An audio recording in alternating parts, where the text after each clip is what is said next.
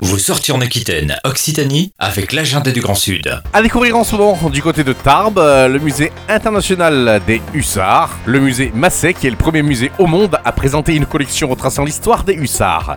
Ce corps d'armée de cavalerie légère qui puise ses origines en Hongrie a contribué au renom de la ville de Tarbes. Vous pourrez y découvrir une collection de plus de 10 000 objets qui offre une vision d'ensemble sur l'un des phénomènes militaires les plus insolites et les plus séduisants aujourd'hui encore lié bien sûr à un certain imaginaire. Le parcours euh, muséographique, constitué de séquences historiques, invite le visiteur à remonter de manière chronologique l'histoire des hussards en France et dans le monde et à découvrir les uniformes, reflets des modes passés et à l'origine euh, du rayonnement de ces militaires pendant plus de 4 siècles. C'est tout de même un ensemble spectaculaire de plus de 130 mannequins qui vous est présenté, alternant donc uniforme complet, buste ou pièces d'habillement. Ainsi, toutes ces collections et l'histoire deviennent accessibles et compréhensibles par le plus grand nombre grâce à ce musée et chaque visiteur peut donc devenir acteur même de sa visite. Le musée international des hussards, c'est au musée Massé à Tarbes, est une belle idée de sortie que je vous conseille et pour en savoir plus,